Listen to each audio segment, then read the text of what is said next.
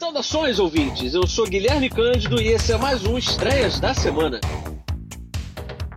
Semana importante, com um dia especialíssimo, afinal de contas, nós acabamos de comemorar o Dia Nacional do Cinema Brasileiro, ou o Dia do Cinema Nacional. Foi dia 19 de junho. Para comemorar essa data, eu separei aqui um filme que está estreando essa semana, uma produção inédita nos cinemas brasileiros, mas que já foi é, exibida é, em festivais no exterior, foi premiada no Festival de Gramado, e trata-se de Tinitos, novo filme do cineasta Gregório Graziosi, estrelado pela portuguesa Joana de Verona e grande elenco elenco. Em Tinitos, acompanhamos a história de Marina, interpretada pela atriz portuguesa Joana de Verona, que é uma atleta promissora, muito dedicada do salto ornamental, mas que num belo dia, durante uma competição, prestes a saltar ao lado de sua dupla, é, Luísa, interpretada pela Indira Nascimento, ela sofre uma crise muito forte é, da doença que dá nome à, produção, que é o Tinitos, ou tinido, que nada mais é do que um zumbido muito forte, intenso, intermitente é, no ouvido, e isso acaba deixando ela desorientada e ela abandona a competição competição. Esse fato foi tão traumatizante para ela que ela foi obrigada a se aposentar, muito jovem, e aí a sua dupla é, ficou muito, muito decepcionada, muito frustrada e acabou abalando o relacionamento das duas. Quatro anos depois, aí nós voltamos a acompanhar a Marina, agora é, trabalhando num bico como interpretando uma sereia num aquário um pouco movimentado de São Paulo,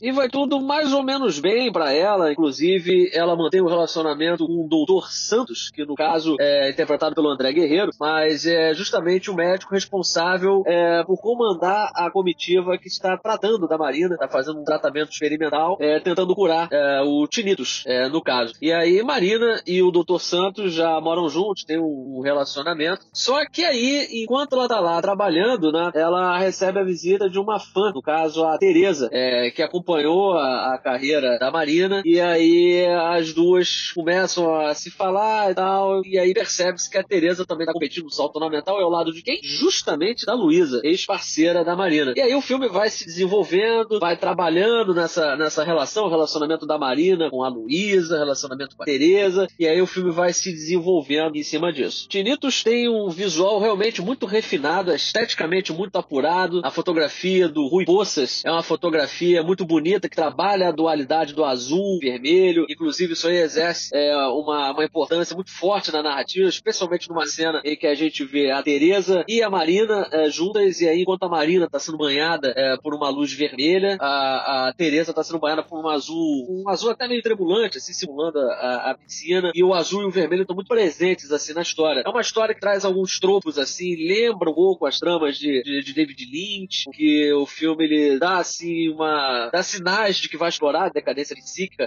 da Marina, também traz um pouco do lado do Bergman, é, afinal de contas, a Teresa, ela tá com a ex, ela também é uma profissional de salto ornamental com a Marina, a grande fã da Marina, tá com a ex-dupla da Marina, e aí e tem essa aproximação quase simbiótica com ela. Então aí chega um momento que a gente pensa, será que isso vai se transformar naquele tipo de suspense, tipo Persona, por exemplo? É, e também, por conta da doença, né, do tinnitus, a gente chega a pensar, inclusive, que o filme pode é, embarcar na onda do body horror, do, do David Cronenberg. O problema é que o roteiro, é, a equipe de roteirista, que inclusive inclui, que inclusive tem o Marco Dutra, entre eles, um cineasta, um roteirista muito versátil, muito prestigiado. Ele foi premiado no Festival do Rio, inclusive, com o filme As Boas Maneiras. É especialista, é, inclusive, no, no, gênero do horror, mas também já fez é, um grande filme, um dos grandes filmes nacionais é, da década, que foi O Silêncio do Céu, filme é, protagonizado pela Carolina Dickman, uma coprodução, no caso, Brasil e Uruguai. Mas o problema é que o roteiro, ele joga esses sinais, mas tem uma dificuldade para seguir é uma trajetória. De fato, e o filme se apoia é, em diálogos que muitas vezes alternam entre o positivo e até o presunçoso, infelizmente. Então,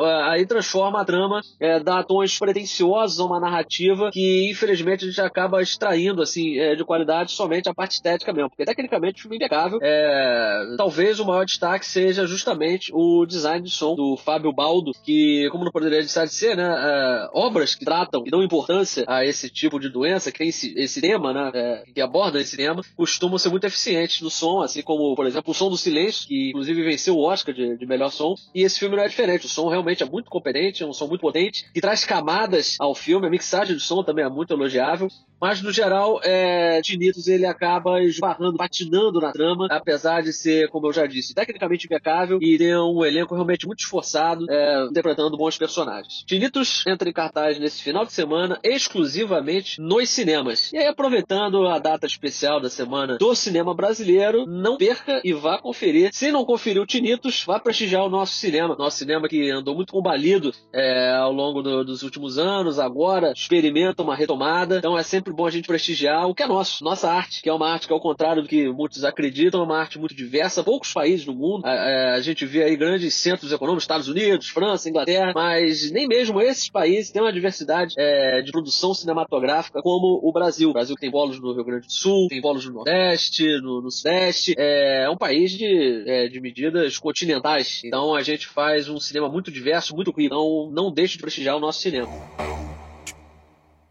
Outro filme que chegou aos cinemas essa semana é Elementos, nova animação da Disney Pixar, que chega para dominar o circuito, aquele tipo de blockbuster para poder atrair crianças e adultos. Afinal de contas, estamos falando da Pixar, né? Pixar responsável por alguns dos maiores clássicos da animação contemporânea. É um clássico que revolucionou as animações. Em 1995, o Toy Story apresentou a primeira animação 100% computadorizada. E Toy Story foi um grande sucesso, inclusive levando a academia a criar uma categoria especialmente para as animações, para premiar premiar animações. Toy Story deu esse pontapé inicial, foi um grande sucesso, é, iniciou uma onda é, no cinema é, das animações mas que infelizmente depois de lançar uh, grandes clássicos, Toy Story, Toy Story 2, Monstros S.A., Procurando Nemo, Os Incríveis, Ratatouille, grandes filmes realmente, grandes obras, obras que é, ressoaram não só em crianças, mas em adultos também, é, que trataram de temas profundos e que também souberam cativar, é, divertir, emocionar, mas infelizmente o, o, o estúdio, né, a Pixar, ela vem experimentando uma queda de qualidade que foi se acentuando ao longo dos anos, chegou ao ápice com Carros 3 e Universidade Monstros, e aí o estúdio só foi conseguir se recuperar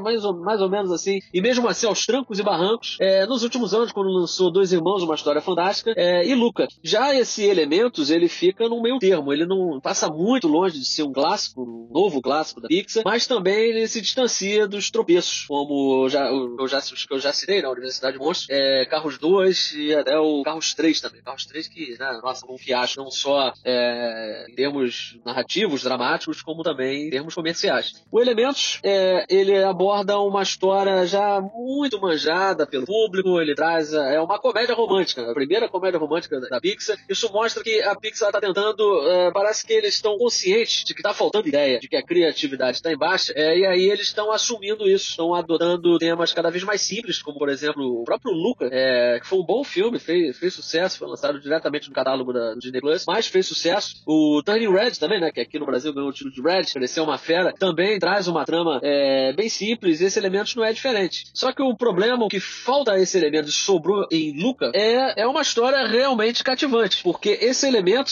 ele é uma comédia romântica das mais clássicas, uma história realmente muito simplória, que aborda a questão do, dos opostos, né? Os opostos que se atraem. E aí o filme, ele até tenta trazer algum tipo de ambição, mas ele sempre recai no óbvio, o que é uma decepção, se tratando da Pixar, que é um estúdio que foi fundado com base na inovação, na revolução até. E elementos a gente acompanha uma jovem feita de fogo que acaba se envolvendo com um jovem feito de água. E aí tem toda aquela questão, pô, mas como é que eles vão, é, como é que eles podem acabar se envolvendo? Assim, um, pode acabar matando o outro, né? Ou a, a, a, garota de fogo, no caso a Faísca, né? Ela pode acabar apagando o Gota. Aliás, o Gota pode acabar apagando a Faísca, né? No caso. Ou a Faísca pode fazer o Gota evaporar. Então, e aí a história, né? O, o, o filme, que é dirigido pelo Peterson, que aqui vale uma curiosidade, Peterson foi, serviu de inspiração para a criação do Russell, aquele menininho de Up, Altas Aventuras que inclusive tem dois personagens de Altas Aventuras que protagonizam o curta-metragem que antecede a exibição de Elementos. Mas voltando à trama de Elementos, Elementos coloca essa estrutura bem básica de comédia romântica e tenta injetar alegorias, analogias, metáforas. O Elementos ele coloca a família da, da Faísca, que é toda feita de fogo, né? São, são pessoas fogo, como apresenta a narrativa, é, se mudando para a cidade, que é a cidade que se chama Cidade Elementos. E aí que lembra muito, por exemplo, da cidade de Zootopia, que era uma metrópole conhecida por ter uma grande grande variedade de espécies convivendo é, em conjunto, mas que tinha aquela dicotomia, né? Ou era presa ou eram predadores. E aí a gente explorava essa diferença. Só que o Zootopia soube explorar isso aí com muito, mas muito mais criatividade e inteligência. Aqui fica só como uma cópia barata mesmo é, do Zootopia, essa cidade de elementos, com os quatro elementos: água, fogo, terra e ar, é, vivendo em sociedade.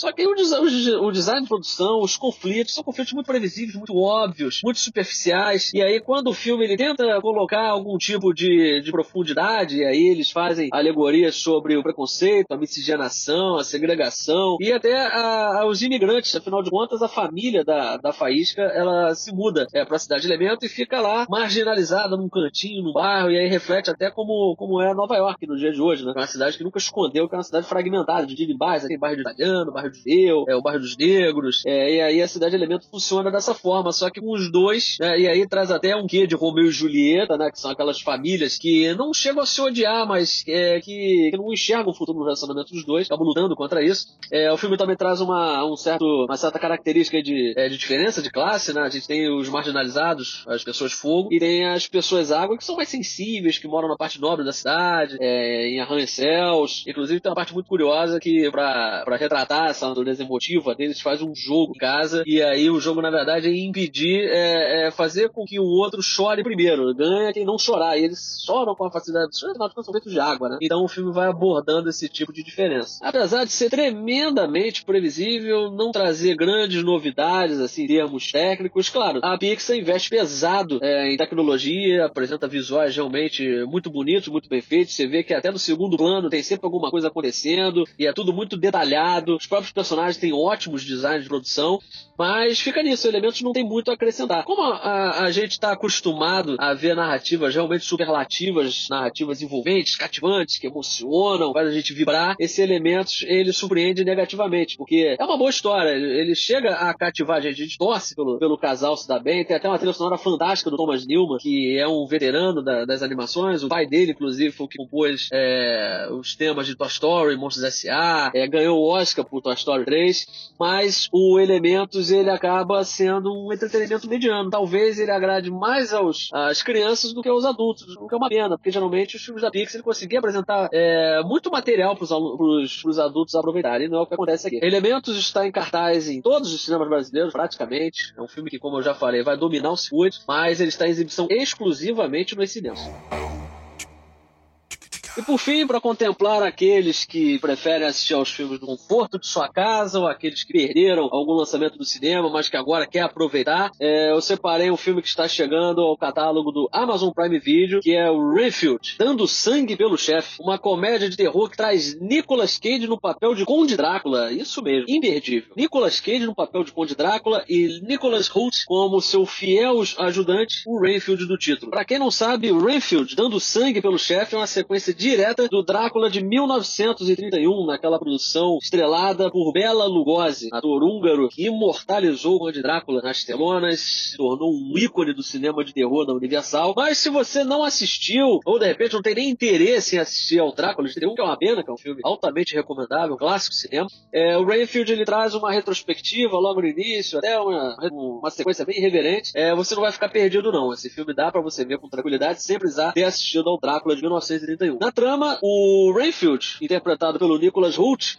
ele descobre, né? Ele, ele toma ciência, ele finalmente percebe que está num relacionamento tóxico, abusivo com o seu chefe, o mestre, no caso, o Conde Drácula, vivido pelo Nicolas Cage. E aí ele tenta, ele fica nesse dilema, né? Se ele continua ajudando o chefe, afinal de contas, o, o Drácula precisa é, do Rainfield para manter seus poderes. É o Rainfield que é, dá alimento para ele, que leva comida, né? pessoas, enfim, para ele. E aí o Rainfield fica nessa, pô, pra que, que eu vou continuar trabalhando, pra, dando energia para ele? Pra que, que eu vou continuar fazendo fazendo isso eu posso fazer para mim mesmo? Então aí ele fica nessa e quando ele experimenta um pouco dessa liberdade, aí que ele fica confuso de vez e começa a se distanciar do Drácula, só que o Drácula, né, o Drácula ele percebe e aí inicia-se um conflito entre os dois. O filme tem uma, uma pegada mais de comédia mesmo, desde o início fica muito claro, apesar de ser uma produção extremamente violenta, com altas doses de gore aí para o, o fã dos, de, os fãs dos desmembramentos, sangue jorrando, é, eles vão se deliciar, vão se mandurrar aqui. É, na verdade, acho que isso aí soou, soou até mal, né? Mas enfim, é uma violência assim, bem cartunesca, bem escrachada, exagerada. É, tem até algumas boas sequências de ação. O Rayfield tem algumas habilidades, algumas cartas na manga. E, e o filme ele consegue é, divertir e empolgar na medida certa, seja com a comédia é, ou com as sequências de ação. O Nicolas Hoult já é um, ator calejado frente de blockbusters. Ele é, por exemplo, fera é, das últimas produções de, do, do X-Men. E o Nicolas Cage nem se fala que, aliás, o grande atrativo de Rayfield é mesmo o Nicolas Cage, que parece que está se divertindo a valer no papel do Drácula. É um Drácula bem exagerado, bem ao estilo Nicolas Cage. Os fãs vão se deliciar com essa interpretação dele. É, ele rouba a cena mesmo, vale cada minuto em cena. Nicolas Cage tá incrível. É, mas vamos manter os pés no chão em relação à trama, que é uma trama é, meio boba de vez em quando, uma trama que, que exagera, tenta forçar ali. Ela, o problema é que ela se leva a sério quando vai retratar essa questão do relacionamento tóxico. Ela tenta, é um roteiro que realmente tenta vender um discurso, uma mensagem séria sobre isso e no meio de uma produção que isso cabe, né? Uma produção é, cartunesca, exagerada, cômica. Então aí é, entra em conflito, né? Esses, esses, esses dois posicionamentos. No geral, o Renfield dando sangue pelo chefe é uma produção divertida que conta com grande performance de Nicolas Cage, traz boas gargalhadas, algumas boas sequências de ação. É, apesar de ter fracassado nos cinemas, eu acho que é, é uma produção perfeita para despertar o interesse é, do público de casa, né? Dos assinantes do streaming. É uma produção descompromissada e que aí, de repente, né, infelizmente, pelo, pelo fracasso comercial, é, agora já tá mais difícil. Mas a Universal poderia investir até numa sequência, tem espaço para isso. Renfield, dando sangue pelo chefe, está chegando ao catálogo do Amazon Prime Video e também está disponível nas principais locadoras digitais disponível para aluguel e compra. E se você quiser uma análise mais aprofundada, eu convido você a ler a crítica que eu fiz dos três filmes, Tinitos, Elementos e Renfield. E os três textos estão disponíveis no tomada7.com, que eu sempre lembro a você aqui, faço aquele merchan, que é um site onde eu publico as críticas, críticas de lançamentos, tem artigos é, sobre indústria, abordando os principais acontecimentos da sétima arte, e eu conto com o seu apoio. Conto com o seu apoio também para curtir as mídias sociais do Odisseia Cast, Odisseia Cast, nosso tão amado podcast, que também agora está no Apoias. É, confira aí o, o, link na descrição. Temos dois programas aí para você continuar nos incentivando,